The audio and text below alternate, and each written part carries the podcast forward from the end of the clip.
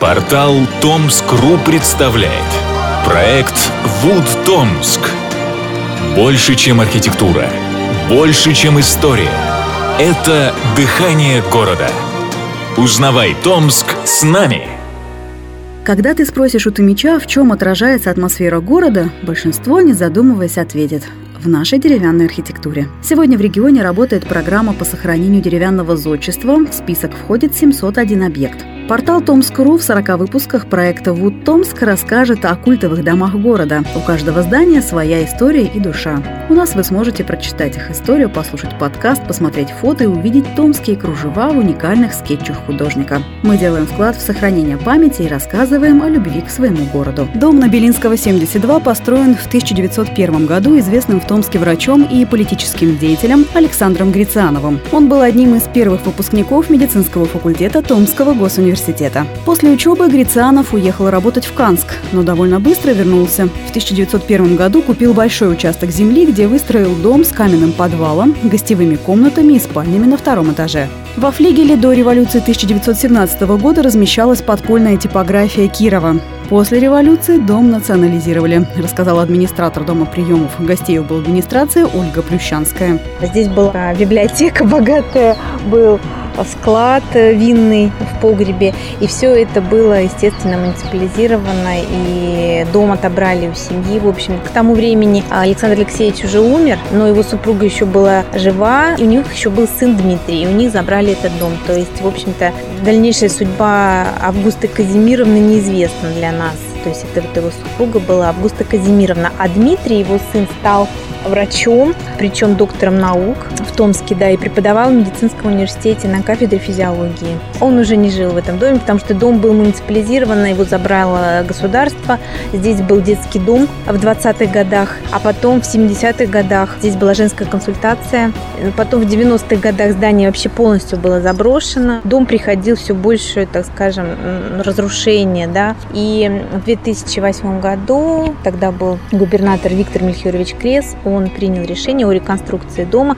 в 2008 году дом был полностью реконструирован, перестроен даже, и вот сейчас он имеет вот такой вид. Александр Грицанов родился в семье священника в 1865 году в Арзамасском уезде. На медицинский факультет Томского госуниверситета поступил в 1889 году. Спустя три года в Томске вспыхнула эпидемия холеры. Врачей не хватало и к борьбе с болезнью привлекли студентов. Так Александр Грицанов ухаживал за больными в пересыльной тюрьме.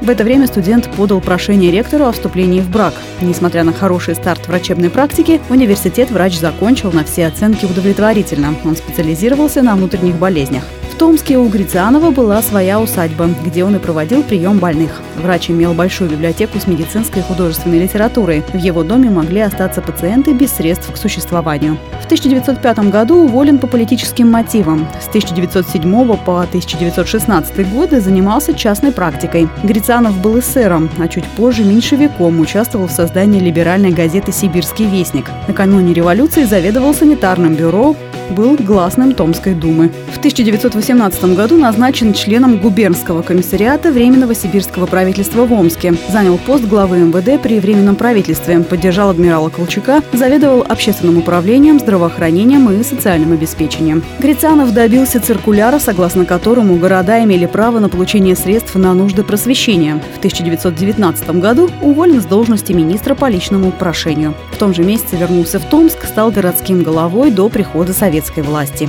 В 1920 году арестован выступившими против Колчака эсерами и передан советским властям. Спустя три года на ликвидацию эпидемии холеры, тифа и малярии был освобожден от наказания, работал санитарным врачом курортного управления Сочи. В 1927 году вновь арестован и выслан на три года в Шадринск, где занимался врачебной деятельностью, в ссылке и умер, рассказал администратор дома приемов. Здание Наберинского 72 занимает угловое положение. Оно необычно по объемно-пространственному и планировочному решению. Три резолита, далеко выступающие из плоскости стен, выделяют дом из сложившейся периметральной застройки улицы. Завершением каждого выступа резолита служит декоративная башенка в народном духе и фронтон, поддерживаемый резными кронштейнами, пространство между которыми заполнено декоративными вставками. Вход сейчас располагается со стороны Белинского. Раньше же он был со стороны Пирогова. О современной жизни в усадьбе рассказала Ольга Плющанская. Сейчас в этом доме происходят различные мероприятия, совещания. Также мы встречаем гостей, иностранные делегации приезжают к нам. Вот э, буквально недавно у нас была китайская делегация. А какие-то различные форумы, когда проходят в Томске, часто к нам тоже привозят людей из других городов, чтобы мы показали памятник архитектуры, деревянного зодчества. И, соответственно, у нас очень красивая территория. Здесь люди тоже гуляют, фотографируются. Праздники, общественные мероприятия, такие как спортивная элита, недавно у нас проходило, награждение спортивной элиты в нашем доме тоже. По словам специалиста, реконструкторы постарались сохранить тот вид, который был при Грицианове. Воссоздали и флигель, который был во дворе дома изначально. Сохранился в основном только подвал и какие-то, ну, так скажем, деревянные ограждения, какие-то балки, а в основном вот этот весь верхний фасад – это все современные материалы. По старым образцам, по старым эскизам дома. В интерьере точно ничего не сохранилось, то есть никаких личных вещей Грацианова здесь не осталось. Администратор считает, что в усадьбе все равно сохранился сильный дух старины и известного врача, который напоминает о себе необычными шорохами и стуками. История одного дома –